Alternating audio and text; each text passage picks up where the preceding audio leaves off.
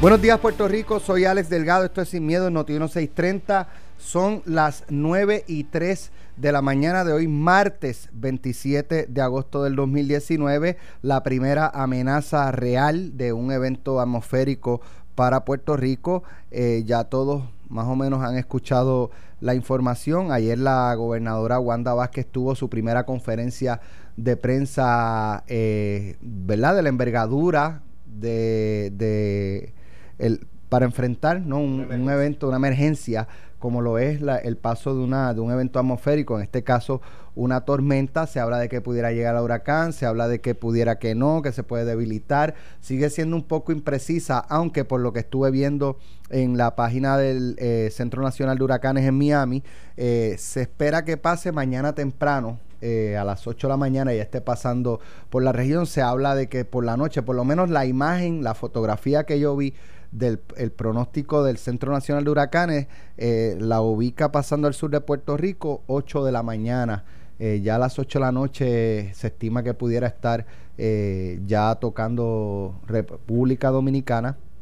vientos más de, más, de, lleno la República vientos sostenidos de 50 millas por hora, se mueve al oeste noroeste a 13 millas por hora, lo cual es rápido. Sí, lo que es bueno bastante rápido. Trago amargo, se, pasa ligero. Bienvenido, gobernador y eh, Carmelo Ríos. Gracias por estar, por estar, permitirme estar aquí con ustedes y con todo el país que nos escucha a través de Noticias 630. Buenos, buenos, días, Alex. Buenos días, Alejandro y al pueblo de Puerto Rico que nos escucha. ¿Qué les pareció ayer la, la conferencia de, de la gobernadora? Eh, no sé si es porque es a quizás 48, 36 horas antes, pero era eh, por lo menos cuando yo pude ver la imagen, era ella, estaba Carlos Acevedo, el de Servicio Nacional, y un traductor. Creo que, creo que ayer, no sé si se, consumó la reunión, pero creo que había invitado a la Fortaleza a ex director de manejo de emergencia.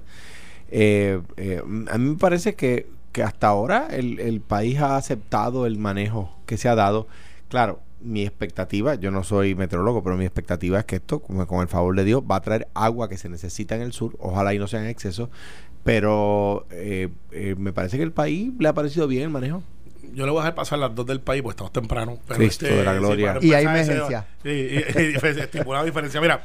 O sea que tú crees que tú crees que Estados Unidos es nuestro país. Eh, sí, en nuestra nación. Y, tú crees que, que, los Estados Unidos no están de acuerdo con el manejo.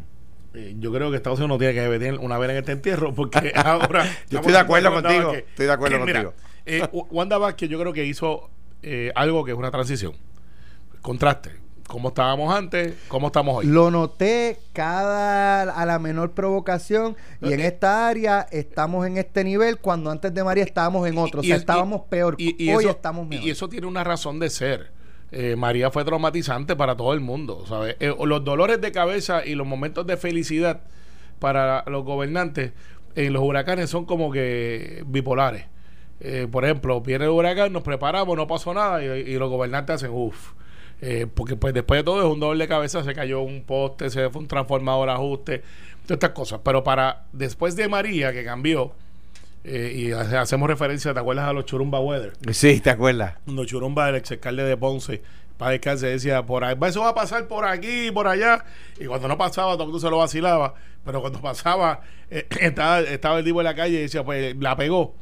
En el caso de, de la ciencia como está hoy día, pues sigue siendo inexacta inexacta. Entonces a los gobernadores les dan un briefing, mire gobernador, esto viene para acá eh, con mucha agua. Y, hay una un conference call con la gente de, Centro Nacional de Huracanes. está en Miami. Y, con los, y con los de aquí, gente muy buena. Y, tú haces un, un, estimar, un, estimado, dice, pues vamos a ver dentro del medio cómo yo puedo, porque tú no puedes tampoco ir allí ir tan relax y decir, mire, aquí no va a pasar nada, aquí lo que viene es agua y de momento se suma una ventolera de 60 millas por hora y hay gente sin techo.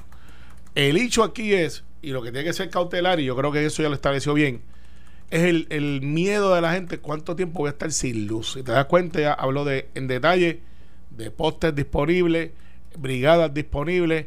Soela hoy dijo, aquí no va a haber un Whitefish 2. Eh, están haciendo un contraste de que se ha identificado que lo más importante es la luz eléctrica, el, el suplido. Y hablaron de los generadores que estaban y no estaban. Ahora, vamos entonces al comercio. Eh, MIDA establece que tienen 20 a 21 días de comestible. Eh, me imagino que van medio y tienen su gente allí, los almacenes, diciendo cuánto tú tienes, de 20 a 21 días. Pues eso es un montón de días. Porque aquí por lo general, si tú tienes una interrupción marítimo de un barco que no puede entrar, puede ser 5, 6 días, 7 días, 8 días. Usemos el faro como ejemplo, cuando el faro se hundió. Y, y, y yo creo que es un buen punto, porque para la gente, que la gente no se alambre, alar, alarme. Alarme. De momento los convertiste en testigos. Exacto. Federal. Ahí va el primer bolazo del juego. De Wild momento, pitch. eh, Wild Wild, pitch. pitch y ahí va el cacheli. Eh, para que no, no se alarme. Eso es partiendo de la premisa de que no vienen más barcos. O sea, pues la- como decía Alex, a las 8 de la mañana se empiezan a sentir los, los efectos, a las 8 de la noche ya no se están sintiendo los efectos, por lo tanto van a llegar más barcos. Por lo, por lo tanto, no hay, no existe razón para alarmarse, no existe razón para estar haciendo fila en la estación de gasolina, no existe razón para eso. Siempre lo van a hacer y, y está bien. Lo que no puede hacer es cometerse el mismo horror que cometimos anteriormente cuando empezamos a racionar la gasolina para 20 pesos. ¿Te acuerdas? Y- Eso y- fue un horror, no fue un error, fue un horror. Yo tengo que decir, digo, y lo digo en broma, que la, el gobernador está haciendo algo, ya, ya hay una cosa que yo identifico que está haciéndolo como yo lo hacía. No tosia- no tosiendo el jaquetcito impermeable bajo De- techo bajo para, techo. para Bajo dar la conferencia. Sí. Con sol afuera, Ya, con o un sea, sol y no- extraordinario. y- uno- para la playa. Y uno dentro de manejo de emergencia con el jacket impermeable. O sea, yo no me puse el jaquetito ese eh, Mira. en, la, en, la, en la conferencia de prensa nunca. Yo, yo tengo que decirte que yo pregunté una vez por qué y, le- y la felicito por tampoco hacerlo ella. No, no, y yo, yo pregunté una vez, como muchos puertorriqueños, ¿por qué están con un jacket puesto si hay un sol brutal afuera? Y, y un, y un público me dijo, lo que pasa es que tú tienes que proyectar el estado donde estamos. Sí, no, no, es que esa es la única explicación, porque no- no se van a mojar dentro del techo. Se colgó ese relacionista público. Le, No, pero la Saludos. licencia. La Sal- licencia saludos al relacionista público que no vamos a usar. Eh, de hecho, ya no está. pero, pero este, dije, pues, si esa es la explicación, no, no la entiendo, pero está bien. Eh, pero mira otra cosa interesante. Ahora eh, se habla de que si el plan se filmó o no se filmó, que si existe el plan, eh, que si, que Plan si plan que- del que- que plan si es secreto. Eh, y, ¿Y por qué la importancia del plan? Eh, yo- Plan del plan. eh, bueno, sí, este es el plan del plan de verdad. Pues este es el, Este es el de verdad. Este es el de verdad. El otro era de embuste. No, no, porque aquel era un plan y este es el plan de aquel plan. Así que, pues, este es el plan del plan. Entonces, eh, y, y- y lo digo, no es el sistema político que ustedes están mal pensando. Estoy hablando del que había de emergencia, que se enmendó y que ahora hay unos protocolos que, que- que estamos aplicando. Eh, yo creo que está bien. Eh, yo no sé cuál es la histeria de que ah, ahora es que lo filmaron, hay que votar a Ah, todo el mundo. hombre, no. No, yo estoy seguro que había un- una planificación para el año pasado también. Sí, sí, sí. Lo que, lo que pasa es que aquí, Alex. Sí, porque tú dices sí, sí, Sí, porque estamos en radio, pero Alex miró para abajo como si estuviera haciendo push-up. Entonces, yo lo que planteo es. Nos yo- va a pasar lo mismo yo que hice María. roll- yo hice Rolling Eyes, lo que pasa es que no me viste. no nos va a pasar lo de la última vez. Estoy, conven- estoy convencido. No es el mismo Bueno, evento. porque no va a ser el mismo evento, va a ser un aguacero. ni la misma No, no, intensidad. no se ponga a decir eso, que después de momento entra Pero por que, el mono. mira, 80 va- millas. ¿sabes qué? ¿Sabes qué?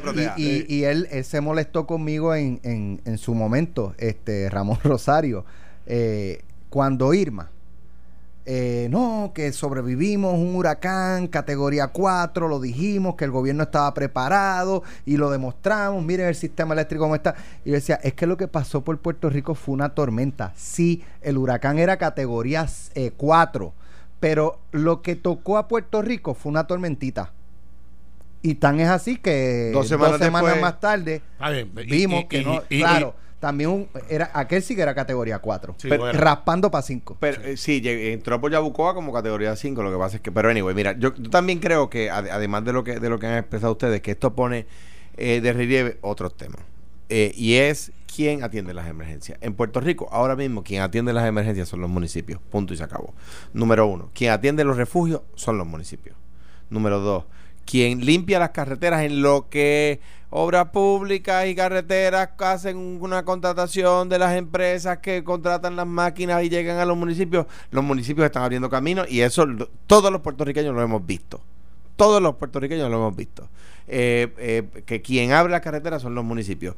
Las empleadas, la- las enfermeras que atienden a los, a los enfermos en los en los refugios y en las casas que necesitan emergencia son las emergencias de los centros de envejecientes de los municipios, porque el Departamento de Salud no tiene enfermera. O sea que, en primer lugar, el tema de que en Puerto Rico hay demasiados municipios es un disparate desde cualquier punto de vista. Es un disparate per cápita, es un disparate comparado con los Estados Unidos. O sea, a mí cada vez me parece más chistoso incluso el tema de la gente que dice que en Puerto Rico hay demasiados municipios, porque es que no, no, no es correcto bajo ningún punto de vista. En segundo lugar, que hay que quitarles recursos a los municipios para hacerlo al Estado. Al contrario, hay que dárselos a los municipios porque son los que hacen el trabajo. Bajo esa teoría, pues lo ideal sería coger Arecibo y partirlo en cuatro cantos y hacer cuatro municipios más, Ponce cuatro, porque mientras más municipios, mejor servicio. No, no, no, yo no estoy diciendo eso. Yo no estoy diciendo eso. Eh, yo, ahora, pero déjame Florida. Florida, que eso es un. Y Cataño. Cataño, que es más pequeño. Culebra, pero Culebra también tiene una. una, hay, dos o tres, hay dos o tres como en exceso. Pero, es que lo que pasa lo que pasa es que depende también de la migración de servicios. Hay gente que dice, no, que entonces hay que consolidar X dos pueblos, no voy a usar ejemplos para que nadie se ofenda, y no se dan cuenta que en, realidad, en el ground, como uno dice, la población de uno de esos dos municipios que se está pretendiendo consolidar migra hacia otro, no, no migran entre ellos. Mira, ahora mismo, y quiero dar una información aquí que nos llega. El, refugio principal de Hormiguero es la Escuela Superior Vocacional Segundo Ruiz Belvi. No cuenta con cisterna ni con generador. Desde Irma, me dice el representante Bianchi, que se han estado realizando las gestiones con edificios públicos para reparar el generador que existe allí. Desde Irma, para resolver este, este, esta emergencia necesita un generador portátil y que Autoridad de Acueducto y el Departamento de la Vivienda les provean una cisterna. Me pide que, llevemos la información porque han tratado de hacer el reclamo y no, y no lo han logrado. ¿Quién da el servicio? Eh, Pedro García en Hormiguero y necesita de las agencias. Lo que hay que hacer, en vez de quitarle recursos a los municipios para dárselos a las agencias, hay que quitárselos a las agencias para dárselos a los municipios. Y antes de que nadie piense que porque yo no lo hice, he admitido el error. He admitido el error. Gracias. Yo he salido llorando porque bajo ese concepto tú miquiaste los, los, los, los porque los municipios hacían todo. Pero, pero, no, tienes razón. Pero es que, es que, es que había, digo, y, y los municipios PNP dan fe los municipios PNP dan fe del, trabajo que hacía Eduardo Vergara y, Eduardo Vergara y Carmen González en la fortaleza contactando con ellos porque sabíamos que el servicio le iba a dar. Pero yo creo, yo creo, este, y esto, sí, yo, yo creo que los municipios jugaron un rol eh, no, eh, de, de, verdad fue bien importante. fueron first responders. Después de. ahora, más allá de incluso los municipios, la ciudadanía. Ahí que vamos. Porque el municipio, por ejemplo, en Jayuya quizás había un digger que tenía municipio. Eso no da, pero entonces los ah. vecinos del barrio Coabey, de no, Canalizo, pero yo, pero yo, de, iban habiendo entre ellos, eh, ayudaban. yo, estoy claro, yo estoy convencido de que la ciudadanía trabajó tan eficiente o más eficiente, porque en mi área que no es tan rural como Guaynabo, aunque yo vivo en un campito, eh, los vecinos son los que abrían los caminos y no esperaban que era el municipio había dos o tres que se vio que nunca habían bregado con una cadena de una, una sierra. Pero aprendieron. aprendieron bastante rápido que eso rebota cuando tú no la aprietas bien. Pero el hecho no es ese. La ciudadanía está más, está más lista que lo que estaba bajo María. Sí. Y, a mí me tribalizaron cuando dije que había más plantas eléctricas, porque sí las hay. Yo creo que aquí el más que menos, y, aprendimos que no teníamos que tener 7000, 11000 K eh, con 3.200 y 2.000 te da. Resolvemos. Resolvemos, porque es una emergencia, no es para que usted esté como estaba antes. Ah, usted puede tener una como estaba antes. Pues perfecto, le va a costar 50 dólares en gasolina o diésel todos los días, si usted quiere estar 24-7. Pero eh, esa es su prerrogativa, además el mantenimiento. Pero yo aprendí también, pues yo soy uno de esos que tenía de exceso y terminé, empecé bien patriota, 24-7. Eh, y después me di cuenta que el patriotismo se fue acabando cuando, cuando la cuenta populosa iba bajando. Sí, iba bajando y bastante. Y yo dije, uh, espérate, este, eh, patria o muerte. Entonces ahí dije, vamos para 3200. Y conseguí una 3200 y funcionaba por el día. esa es la verdad, pero queremos vivir como si no hubiese pasado una emergencia. Entonces, una de las cosas que yo creo que debemos de tener consciente es, usted si está un área inundable, aunque caigan 4 o 6 pulgadas de, de, de lluvia, esos 4 o 6 pulgadas de lluvia puede ser suficiente para que usted se inunde. Si usted está al lado del río en San José, en, de toda baja y toda alta, usted sabe que usted tiene que velar porque usted conoce el río, usted iba allí. No espere que venga el golpe de agua. Si usted está en una comunidad como en Toa Baja, que aunque se han limpiado los caños, sabe que si le caen 6, 7, 8 pulgadas, se va a inundar en un flash flood, porque pasa. Usted está en un área inundable. O la ciudadanía tiene que reconocer que puede pasar y tomar previsiones. Y no es que se vaya para el refugio desde ahora. Pero si usted ve que la cosa se va a poner fea, usted sabe mejor que nadie. No espere que vengan a buscarlo en un helicóptero como pasó en Toa Baja, o que lo vengan a buscar en una yola. Y no espere que Yulín se ponga el, el jacket amarillo para ir a cuatro pies. Obsesión, a- a el buscar- minuto 18. A, a buscar el de la, mejorado. a buscar el de la canoa, que no estaba mojándose, y ella salió con el megáfono allí a buscarlo, y después salió que el individuo dijo, yo no la llamé, es que ella vino para acá para tirarse la foto. De O sea, hecho, eran aguas negras. Eh, bueno, pues. Pero sí. eso habla bien de, de eso habla bien de la alcaldesa. No, que, eso que- no, que- no habla bien que de nada la detiene. No, no, no, no, no, bueno, eso tú lo debes saber porque al lado tuyo ya estaba. Eh, para cuando vivía en San Juan y tú ahí también. Eh, eso es una irresponsabilidad porque ella no está entrenada para eso. Eso le toca a los rescatistas. Este ese muchacho estaba en un kayak lo más contento. Y la historia es que le dijo que tampoco era rescatista. Que no quería foto. Que no quería era- foto. que no quería foto y que él estaba contento en su kayak allí diciendo aquí estoy. Y ella viene y dice, mire ciudadano, o sea, hello. Esa, eso es un área que, que no sé por qué siempre pasa lo mismo. ¿Dónde? Ocean Park, Porque Ocean Park. la, la, la McCleary. Ok, Ocean Park, la- el área que está Es más bajita. El área que está más cerca de la playa es más alta que unos metros más hacia la McCleary. O sea, o sea, hay como que una pequeña lomita entre la playa y la McCleary. Y hace un Entonces, por eso hay una, exactamente, hay unas calles más cerca de la playa que no se inundan. Pero las y- bombas. Ese es el Pues, problema. pues mira, el hecho de la bomba. Igual que en la Eso es de recursos naturales. Sí, señor. Sí, eh, eh, en Juanamato. En barriada Figueroa. Pero- pero- y- en- y- y en- Juanamata en Caño Cadaño. Tiburones, todo eso por allá. Sí, eso- Las bombas son indispensables. Pues ahora se compraron unas bombas nuevas en Cataño y tenemos una gente que se está operando y funcionan. Eso no quiere decir que no vaya, no van a caer los cuatro pies de agua que te tenían hasta el pecho, eh, pero por lo menos tus 5 o 6 pulgadas en el, en el piso los vas a tener. Eh, porque pues está diseñado así, está, ese es el sistema de la naturaleza. La hemos invadido y no la hemos respetado y está reclamando el espacio que le tocaba. Una cosa muy importante y es un llamado que hay que hacer a todos los que nos escuchan, sobre todo los que viven en áreas rurales, de donde yo vengo, eh, eh, cerca de, también de donde vive Carmelo. No crucen quebradas que cuando está lloviendo mucho, cuando se ve que, que puede haber un golpe de agua, o sea, el, el golpe de agua no se anticipa. Uno no, pues, sí, pues, obviamente si se pudiera anticipar nadie se moriría de un golpe de agua, pero, pero eh, eh, es una es fácil de evitar. Sí, mira, esto- a mí me decía una vez, ¿pero ¿cómo es posible que, que el agua se lleve un vehículo? Le dije, miren, damas y caballeros que me escuchan, ¿usted sabe cómo mueven los pinos en cuando los cortan? No los montan en un camión, Los ponen a flotar, los ponen agua a flotar, abajo. agua abajo. Bueno, si mueve un Eh, eh, crucero. exacto. Les voy a decir si más. un Exacto. crucero, ¿Han ido al canal de Panamá? Claro. Sí, Ok, el Digo, yo no he ido personalmente, pero lo he visto. yo, lo- yo sí, yo sí. Yo he ido a las esclusas de Miraflores Sí. y el barco entra, un barco lleno de contenedores, un barco gigantesco de estos que, ¿verdad? Que vemos como... Sí, el- lo- el- el- que de. entonces, de- el, el- el barco entra a un canal el agua es que está, tiene un- unas, unas puertas, unas compuertas al frente. Una vez el barco entra a ese espacio, cierran la parte de atrás de las compuertas. de las del- compuertas y él queda atrapado entre dos compuertas.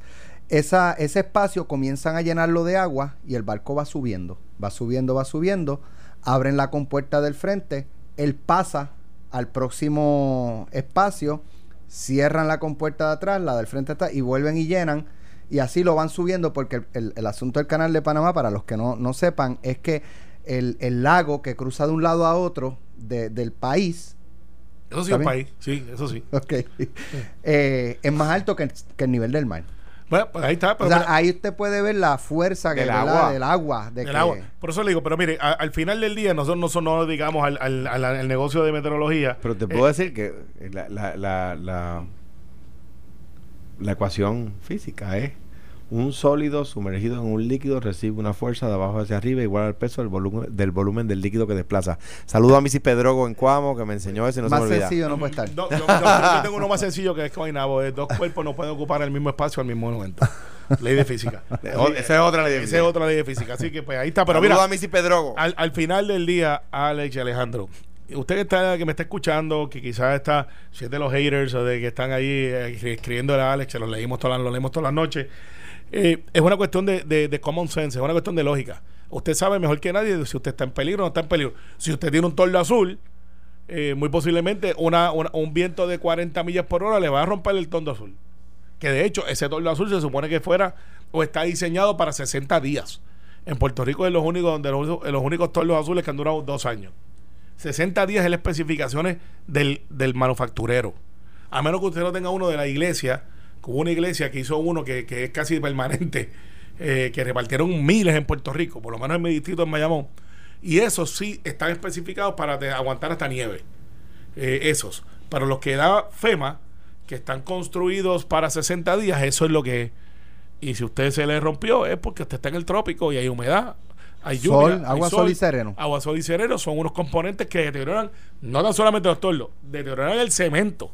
Por eso es que a usted se le filtra la casa. Y, y- y- y digo, el que tengamos a dos años de María, casi dos años, un año y once meses de María, gente con torlos azules, pues habla de la incapacidad que tuvo el gobierno federal y el gobierno de aquí en atender la crisis. O supervisar que los fondos que se dieron se utilizaran para lo que se dieron. Exacto. Por- por- ok, porque- ok, porque el aceptado. El, problema que tiene FEMA es Aceptado. que FEMA, FEMA es una aseguradora. FEMA y el gobierno. Pues, Pero FEMA es aseguradora. Que, que, que, que nosotros pagamos. La FEMA no viene aquí a darnos chavos en un saco gratis. Esa, esa póliza nosotros la pagamos. Y lo que ha pasado históricamente es que se FEMA paga para que tú restablezcas al, al- a como tú estabas antes. Claro, si a mí se me fue una casa de zinc, obviamente lo voy a tratar de hacer en cemento. Mira, bajo la pero no va a darle los chavos. bajo la administración de Hernández Colón, y no sé si pasó con Don Rosillo con Georges, pero a esta época se habían construido urbanizaciones para, para los damnificados de Hugo. Urbanizaciones. Estaban ¿Quién- construidas ¿Quién era el presidente en aquel momento? eh, en, Yo no, no me acuerdo. en el no me ¿Qué año? acuerdo. 89, eh, Eh, Bush, Ronald pa- Bush padre. Ronald Reagan. no, 89 Bush padre. Correcto, Bush, correcto. Bush, Sí, sí, sí. Yo te garantizo que no tenía Bush en un Twitter, pues no había. Este, diciéndole, no le voy a mandar los chavos a Puerto Rico. Sí, pero está bien, pero pero, llegaron. pero, y aquí han llegado ha llegado dinero que, que, que está, No lo que está suficiente. aguantado y si y de nuevo le echo la culpa también al gobierno federal, o sea, quiero decir, no solamente al gobierno de aquí. El, el, el tema es que, y no sé, y el y, y si algo se aguantaba, el gobernador Hernández Colón no iba a ir a CNN a decir que le iba a dar un puño en la boca al presidente. O sea, digo, porque eso tampoco ayuda, ¿ves?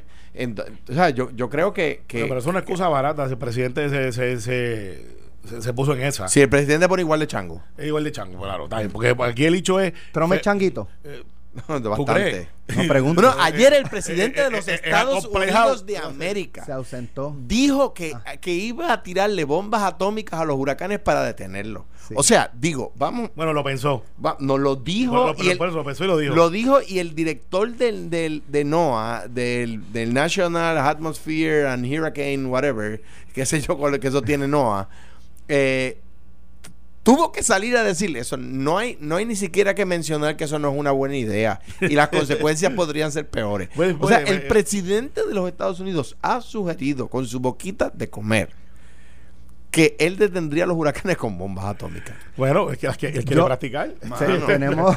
A un moving tenemos- target. A un moving target. Pues, pues, quiere practicar, ¿sabes? Eh, y dice, para decirle al, al de Corea, yo también. Y mi botón es más grande que el tuyo, ¿te acuerdas? Ay, Dios mío. O sea, que eso fue lo que le dijo aquí. Sí, sí.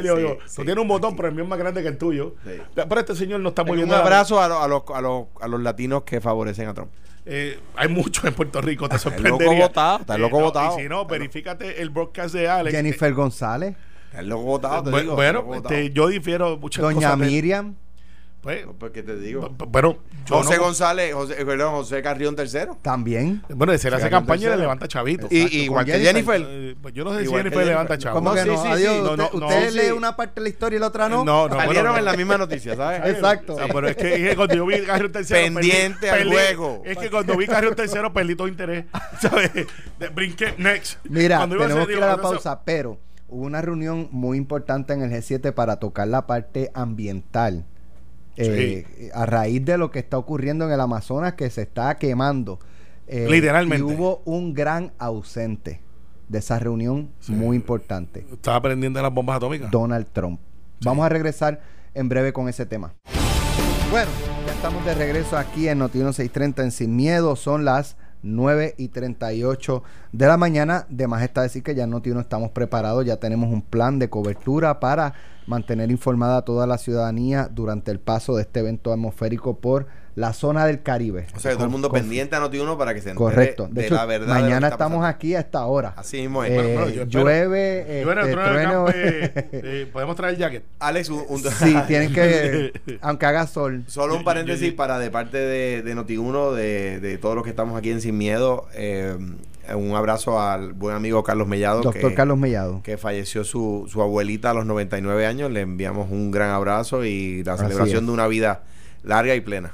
Así es. Bueno, Este, mira, Donald este, Trump, ajá. Donald Trump, no, pero va- vamos a hablar local. Don- Donald Trump ya dijimos que él quería tirar la bomba, que no fue a lo de G7, eh, que es una aberración, porque, bueno, pero, pero también recuerden que el debate republicano en la presidencia era, hace un tiempo atrás, Drill Baby Drill, que era hasta un eslogan, que era, Pero pa- para ir un poquito más allá, hace, uno, hace un año aproximadamente eh, Estados Unidos se salió del acuerdo de, de París sobre el cambio climático. Climático. Eh, ayer, en- durante la reunión, el encuentro del G7, que son, eh, ¿verdad? Las principales siete Unidos, economías del mundo, del sí, mundo con la excepción de Rusia. en- eh, Donald Trump no asistió a una reunión que hubo de los principales líderes eh, para atender el asunto, discutir el asunto del cambio climático, principalmente a raíz de lo que está ocurriendo en el Amazonas, que se está quemando. Donald Trump no fue, aunque el presidente Macron eh, de Francia dijo que aunque el presidente no fue, sí hubo eh, personal de- del gobierno de los Estados Unidos durante la reunión, pero esto ubica a, a un Donald Trump que realmente no, no le importa mucho el clima, no cree, o sea, tiene lo cierto escepticismo con lo del cambio climático eh, y, y esto pone preocupa a mucha gente. Mira. preocupa a mucha gente. En Puerto Rico estamos viendo ahora cómo las costas, Ocean Park ya casi no tiene playa. Eh, y no es solamente en Ocean Park, hay otras áreas en Puerto Rico, creo que en Rincón también. Estamos la teniendo erosión. tormentas en agosto. Y, y entonces, eh, si no es cambio climático, ¿qué es? Mira, estamos teniendo tormentas más frecuentemente, con más poder. eh, entonces, por lo menos yo tengo 48 años y nunca antes en mi periodo de vida, ¿verdad? El adulto en el cuarto era el presidente de Francia o el presidente de Canadá. O sea, Trudeau de Canadá y Macron de, de- de Francia, eh, Merkel de Alemania, hacen lucir a los Estados Unidos como que están representados por un, Un chiquitín, por un malcriado, chiquitín, por un malcriado. bullying, este, Exactamente, inmaduro. Entonces, eso no es bueno. O sea, y olvidémonos por un segundo del tema del estatus de Puerto Rico, por favor, para no reducir la, discusión. para eso estamos ah, bueno, pues si, pues si quieren lo incluimos. Ay. A mí me da vergüenza que haya gente que quiera ser Estado de un país dirigido por un inmaduro, por una, una persona que da vergüenza al resto del mundo. O sea que ya habi- habiendo atendido el tema del estatus de Puerto Rico, eh, eh, eh, habiendo atendido el tema del estatus de Puerto Rico, de- digámoslo así, la- la- las economías más fuertes del mundo no se unen por, por a, a jugar brisca, se unen principalmente para defenderse de enemigos comunes. Es lo que a raíz de la Gran Guerra, que después se le llamó, de- después de la Segunda Guerra se le llamó la Primera Guerra Mundial, eh, lo que se le llama los aliados. Entonces, de repente, este señor, el otro día yo me acuerdo, para integrarlo a la discusión, dijo que los demás miembros de la OTAN, de la Organización del Tratado Atlántico Norte, debían defenderse ellos mismos. No. La, la idea es que no, que no, que nadie tenga suficiente fuerza como para eh, eh, declarar la guerra a los aliados. Se procura que ninguno de ellos necesite defenderse solo, porque el día que se defiende, que tenga la capacidad militar para defender, defenderse solo, y a uno de esos países suba al gobierno, un loco le declara la guerra a los aliados. Y eso ya ha pasado. O sea que, al fin y al cabo, los Estados Unidos está dirigido por una persona que además de ser un inmaduro, no conoce la historia. ¿Y qué pasa cuando no se conoce la historia? Se repite. Por lo tanto, el que se aus- ausente al G7 es un tema serio, es un tema importante. Bueno, Lo es, pero déjame atender entonces el asunto del estatus Que tú local. quisiste atenderlo, que quede No, claro. Ahora me toca a mí. Ah, ve, pero ve, ve. No, no me, no me hagas engolar la voz y decir, este, Dale, dale, ponte así. Dale, ponte así. No, mira, el- a mí vergüenza me da de que nosotros tenemos una ciudadanía de segundo y que hay gente dentro del partido que tú fuiste presidente y gobernador que digan que Maduro no es dictador, que eso sí que es un Maduro dictador. Donald Trump es pasajero. Con la segunda estoy de acuerdo. Sí, sí. Gracias. Ahí está Carmen. Ese es el primero ah, para ti. Imagínate entonces, imagínate un, un Puerto Rico sin Coast Guard, sin FEMA. Pero hay gente fuera del Partido Popular que dice que Maduro no es eh, dictador. bueno, no porque ya anda con ellos, pero está dentro de tu partido y ustedes no lo han sacado. Y ahí está. Así que yo, vergüenza me da no poder tener los mismos derechos. Atendido el asunto del estatus. Que los tenemos. a- Ahora, ahora vamos entonces a atender el asunto de Donald Trump y de su ausencia. Donald Trump no le está diciendo a la gente algo diferente a lo que él dijo en su campaña. Eso es verdad. Él dijo todo el tiempo, el global warming es fake news. Lo dijo así. Eso es verdad. Y yo no creo en eso. Eso es otra cosa. Y, y dijo, y eso es una agenda demócrata que hay que dar el crédito que Al Gore llevaba como 10 años eh, siendo Mr. Capitán Planeta, eh, atendiendo y diciendo, mire, esto está pasando por todos lados. y hizo Leonardo DiCaprio, se unió a él, hizo un De video. hecho, yo, yo fui a verlo aquí en Puerto Rico cuando él vino a hablar precisamente Claro, de este, de este asunto. Porque yo creo, y esto no es un asunto ni republicano o demócrata, pero Donald Trump, su economía es una de industrialización, de construcción, eh, de gas, eh, petróleo. O sea, él no se esconde, eso es lo que es él. Energía renovable es un asunto que para Estados Unidos en la política nacional es una cosa entre republicanos y demócratas. Sin embargo, a mí no me cabe la menor duda de los puertorriqueños, aunque usted favorezca a Donald Trump, no le debe caber la menor duda que aquí ha habido un cambio climático. Hay alguna, una, una persona me dijo estos días, lo que pasa es que el mundo está cambiando, no es que hay un cambio climático y eso pasa cada cierto tiempo. Pues está viendo cambio. Gracias. Exacto. Sí, está viendo cambio. Antes hacía más calor, ahora- antes hacía menos calor, ahora hace más calor. Y se está derritiendo los glaciares, pues ya no existen. No, no es como que tú prendes el freezer y se vuelven a hacer. Y, y además que el que se derrite, ahora que los glaciares están lejísimos, sí, pero aumenta el nivel del mar y las costas Claro. se afectan. Claro. Ocean Y- Park. Y, y- y obvia- mira, o- no digo de Ocean Park, Ocean Park está ahí. Y eso ha pasado. Ri- eh, Pues Ocean Park, esto ha pasado antes. Y venía, y era intermitente. Ahora es más permanente. Rincón. Trincón. no pasaba. La islita que de Palominito, al lado de Palomino, Desapareció prácticamente. Y así por el estilo, hay lugares que se está reclamando, lo, donde antes, alegadamente, existía. Y por si acaso no saben, la isleta de San Juan, sí, allí, cuando usted entra para ahí, es un área de relleno. Toda la isleta. No sé si toda la isleta. No, no, no, no, no, sé no. La parte de la entrada. Paseo No, Caribe. esa parte. Pa- pa- Esa- Paseo Caribe tiene parte y lo y al otro lado de la laguna, lo que es la Valdoriotti en el área de la laguna, Ajá. es relleno que se sacó del fondo de la laguna. Sí, que, que posiblemente en un tiempo no muy lejano nosotros veamos que esa área que no se inundaba como se inunda va a ser reclamada. It is what it is. ¿Qué vamos a hacer o qué podemos hacer?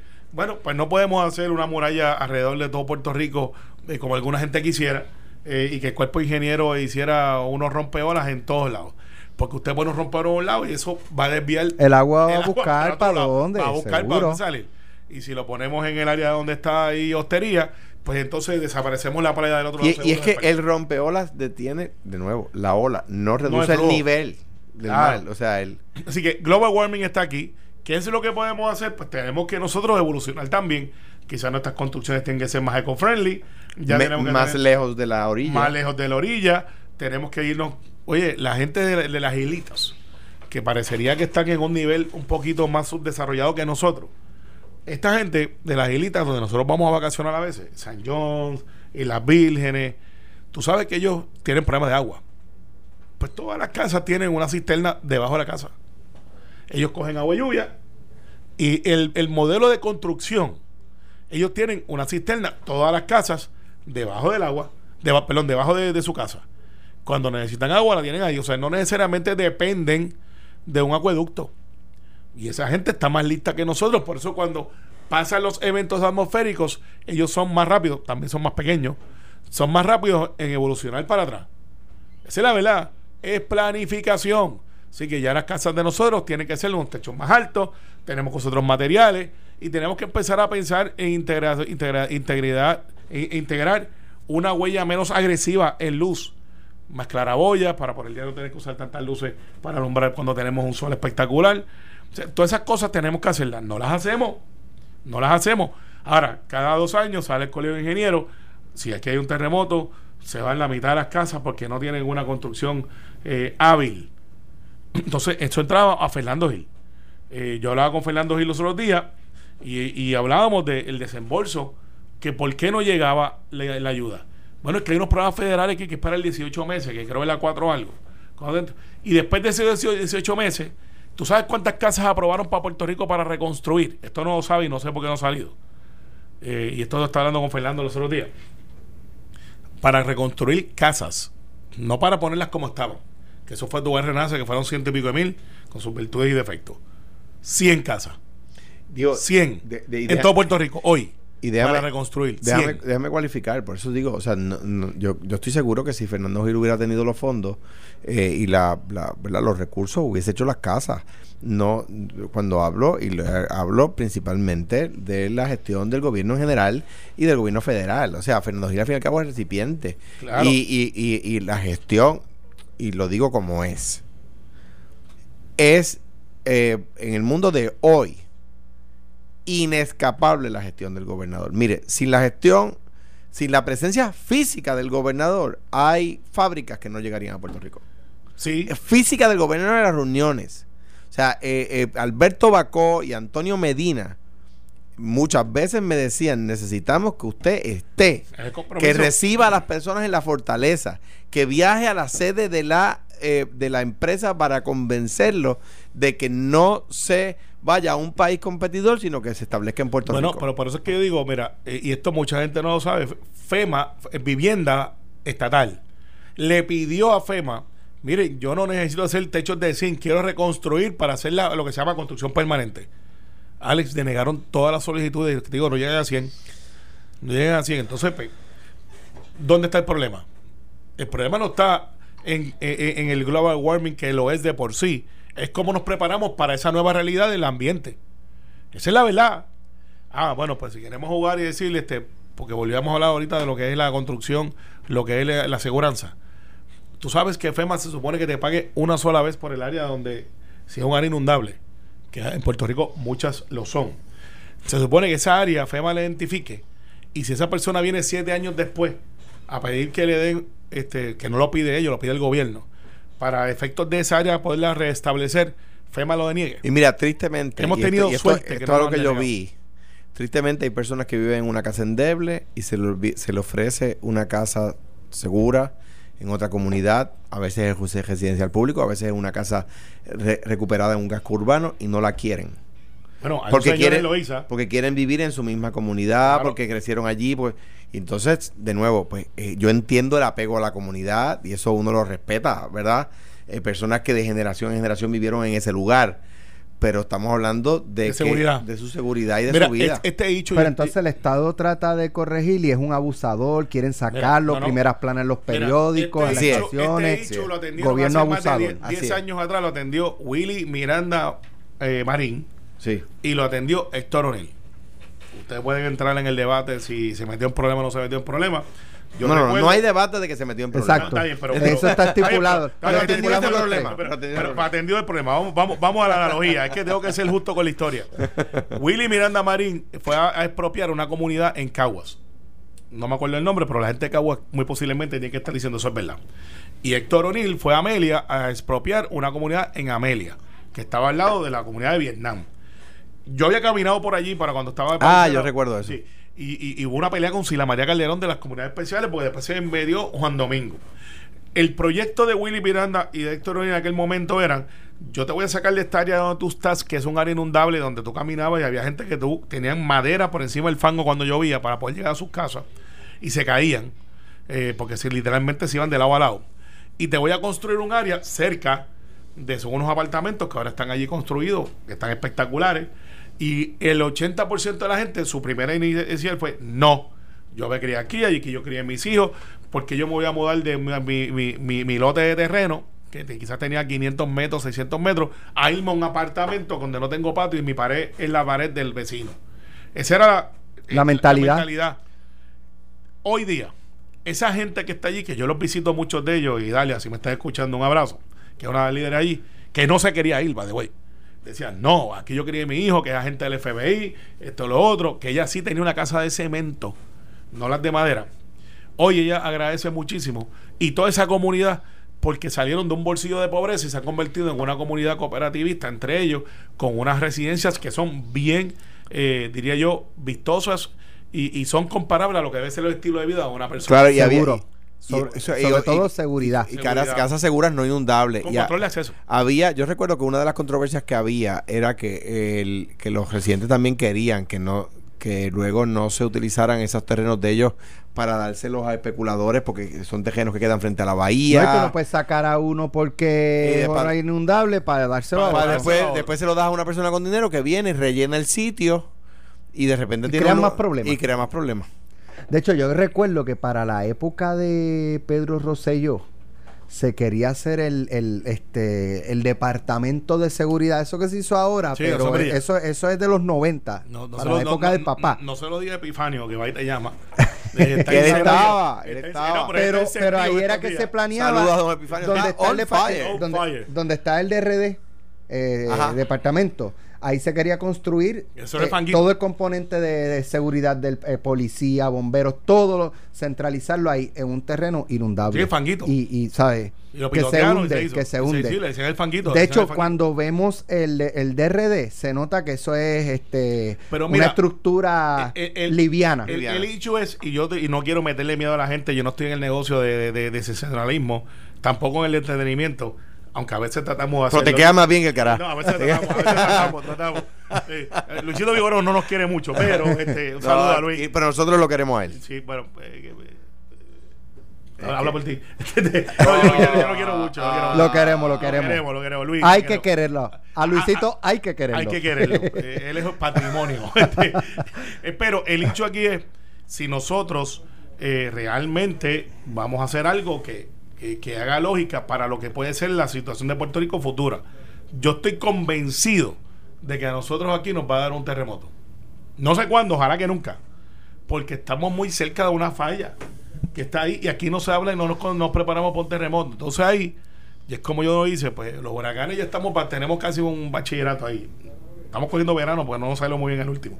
Pero, pero, para un terremoto a mí me preocupa cuáles son los planes realmente y después las cosas están cambiando, la tierra se mueve y nosotros tenemos que prepararnos para eso. Yo no veo el gobierno, no el de ahora, de los últimos 30 años atrás, a nadie hablando de terremoto. Pero vea que y si alguien quiere que tú le leas la mano y adivines el futuro, ¿a dónde te pueden llamar? Este, bueno, usted nos escucha. 724, 724 724 ¿qué? 2030 es el Ah. cuadro del Senado. Este, no, lo que pasa es. Ahora la gente no vacile, que ahora la gente empieza a llamar al Senado y sí, mira que necesito que ¿Cuándo me lean la mano. ¿Cuándo va a temblar? Y dice, bueno, si están asfaltando al frente de su casa. No, no, no, no, yo sí. Este, aquí así no se puede reír. No, pero yo trato, Alex, yo trato, yo trato. Hablando en Eh, serio, eh, sí es cierto que, que lo- el, el problema de los, de los terremotos es que es totalmente impredecible. Y Contrario a sí, un huracán. y sí, estadísticamente hablando, eh, pues las probabilidades cada vez que pasa el tiempo aumentan. Aquí tiembla decenas de veces al día. Sí, sí. Lo que pasa Bueno. es que nosotros no. Mañana Cada vez regresamos. que me ves, yo sé que tiembla. no, Mañana regresamos. Que pasen buen día. Lo Pero- próximo Pero, pero mañana venimos en jacket. en Caliente con la Joven. Pero venimos en jacket. No.